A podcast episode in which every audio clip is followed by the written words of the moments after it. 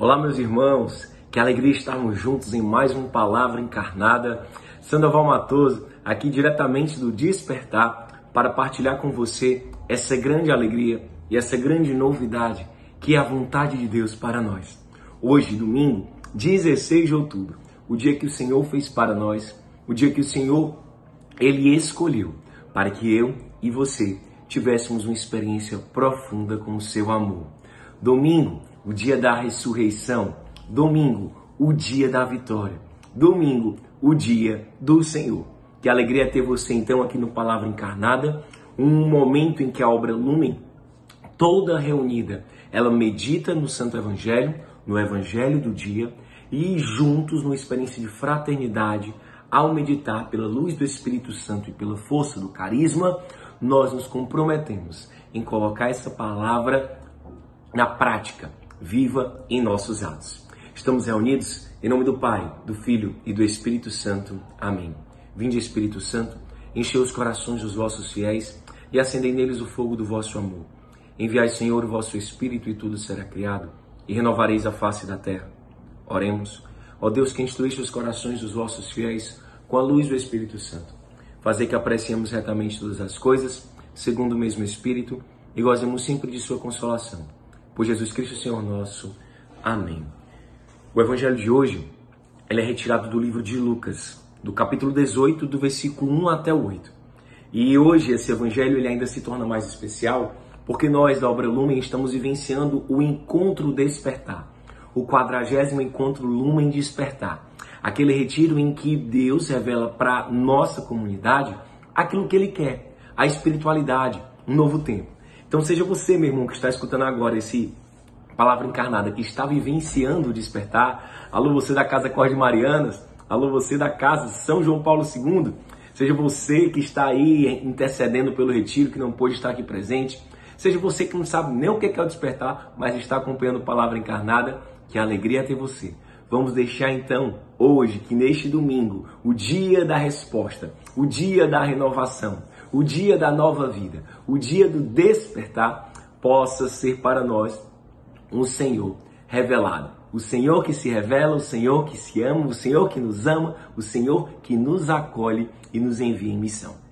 O Senhor esteja conosco, Ele está no meio de nós. Evangelho de Jesus Cristo segundo Lucas, glória a vós, Senhor. Para mostrar-lhes que era necessário orar sempre sem se cansar, Jesus contou-lhes uma parábola Havia numa cidade um juiz que não temia a Deus nem respeitava os homens. Na mesma cidade havia uma viúva que recorria a ele para dizer: Faz justiça contra o meu rival. Por um tempo ele se negou, porém, mais tarde pensou: Embora eu não tema a Deus, nem respeite os homens, visto que esta viúva está me importunando, eu lhe farei justiça para que ela não a esbofete. O Senhor acrescentou: Atenção ao que diz o juiz injusto. E Deus não fará justiça aos seus escolhidos se gritam a ele de noite? Eles os fará esperar? Eu vos digo que lhes fará justiça logo. Porém, quando o filho do homem chegar, encontrará essa fé na terra? Palavra da salvação. Glória a vós, Senhor. O evangelho de hoje é um aviso é um sinal, é uma manifestação do amor de Deus para nós, principalmente por conta da oração. Jesus ali, ele tem acabado, é, no Evangelho de São Lucas, no capítulo anterior, de ter feito a cura dos dez leprosos. Jesus tem acabado de perceber que somente um tem voltado para agradecer e orientando e amando os seus discípulos, ele vai nos alertar, ele vai pedir atenção a algo simples, mas extremamente necessário, a fé e a oração. Então Jesus ele vai mostrar para os discípulos contando uma parábola, uma historinha, que na verdade pode ter acontecido mesmo, mostrando o poder da fé e o poder da insistência. Ele vai dizer que numa cidade muito antiga, né, muito afastada, há muito tempo, havia um juiz, uma pessoa repleta de poder, uma, uma pessoa repleta ali das honras do mundo que não temia a Deus, que não temia ninguém, que seguia somente o seu coração, o seu egoísmo, certo? As suas vontades. E aí havia uma viúva. E no judaísmo, principalmente na época de Jesus, a viúva ela passava por um processo de muito abandono. A viúva ela era sim de fato uma pessoa abandonada. Além de ter que carregar a dor da perda de alguém, da morte do seu marido, para aquela sociedade, a viúva, por, pelo fato das mulheres não poderem trabalhar naquele sentido, ela era uma verdadeira abandonada. Quem ia cuidar dela, principalmente se ela não tivesse mais os filhos? Então era um problema muito sério. Aquela viúva, então, ela tem um problema, ela tem um malfeitor, ela tem um inimigo e ela é injustiçada. Além da sua condição de abandono, ela ainda sofre nas mãos de uma pessoa.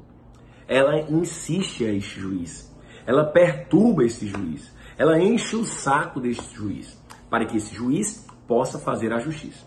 O juiz ignora, o juiz continua reproduzindo as atrocidades. Ele continua produzindo os preconceitos com relação àquela mulher. Até que um dia ele se toca e diz: Olha, eu não dependo de ninguém, eu não respeito a Deus, não respeito ninguém, mas eu não aguento mais essa mulher enchendo meu saco. Eu não aguento mais essa mulher me perturbando. Eu vou logo atrás, vou fazer logo a justiça para ver se ela me livra, né? para ver se eu me livro, para ver se ela me deixa em paz. E olha só o que, que o Senhor vai dizer. Deus, Ele não fará justiça, então, àqueles que gritam dia e noite? Se um juiz injusto é capaz de atender o pedido de uma mulher, imagina o nosso Deus. Imagina o nosso Deus misericordioso. Imagina o nosso Deus Altíssimo. Imagina o nosso Senhor, o nosso Pai que nos ama. E aí Cristo ele vai falar, né, finalizando a reflexão. Quando o Filho do Homem chegar, quando ele voltar, ele vai encontrar fé nessa terra? Quem é que ele vai encontrar? O que ele vai encontrar? Essa experiência do encontro despertar, ela faz com que nós possamos ter um verdadeiro encontro, uma verdadeira descoberta com a verdade, com aquilo que está no coração e com esse novo tempo que Deus revela no mundo. Você vivenciando despertar diretamente ou não, você também é alcançado por essa graça. E Cristo, no Evangelho de hoje, ele vem nos lembrar da força, e do poder da oração repleta de fé. Que nós possamos insistir, não é duvidar, mas é pelo contrário, acreditar piamente com todas as nossas forças que o bom Deus cuidará de nós. Acreditar e sim, pedir e suplicar, porque afinal de contas isso é a fé, isso é a esperança, é enxergar aquilo que ainda não se vê, é confiar, por mais que as situações ao redor estejam desfavoráveis, é ser fiel se sou fiel no pouco, ele me confiará mais. Uma música antiga da igreja cantava isso, né? Eu creio nas promessas de Deus, eu creio no amor do meu Senhor.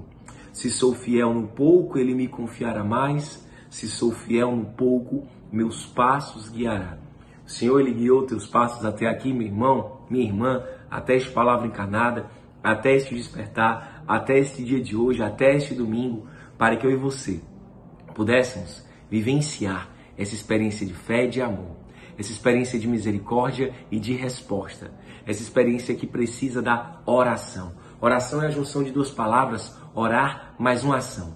A experiência que nós tivemos com Deus ontem, ela não é suficiente para hoje. A súplica de ontem não é suficiente para a súplica de hoje. É necessário sim continuarmos acreditando e confiando, sabendo que na hora certa, sabendo que se for vontade de Deus, ele será, ela será nos concedida ele nos confiará.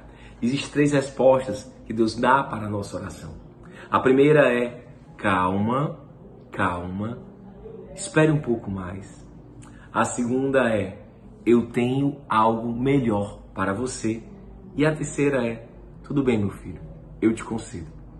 O melhor de Deus, ele sempre está por vir. E Deus, ele sempre vai ter esse melhor para nós. Muito mais do que eu e você, é o Senhor que sabe.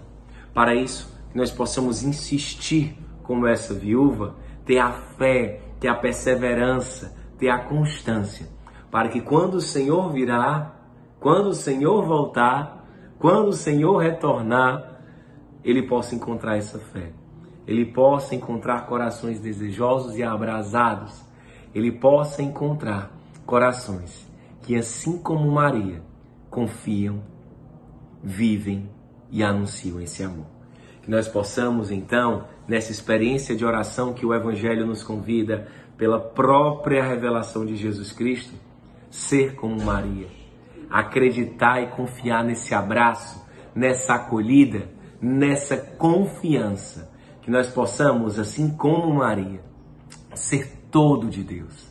Ser totalmente dele, sem entrega, sem reservas, de livre entrega, melhor dizendo. Que nós possamos anunciar esse amor. Que nós possamos confiar e dizer: Eis-me aqui, Senhor. Eis-me aqui. Assim como Maria, assim como minha mãe, eu me lanço, eu me renovo, eu confio. Eu sou todo teu. Que nós possamos então, nessa Ave Maria, firmar o nosso compromisso de anunciar para o mundo essa verdade que nos alcança, que nos transforma e que nos salva. Ave Maria, cheia de graça, o Senhor é convosco. Bendita sois vós entre as mulheres, bendito é o fruto do vosso ventre, Jesus. Santa Maria, Mãe de Deus, rogai por nós, pecadores, agora e na hora de nossa morte. Amém.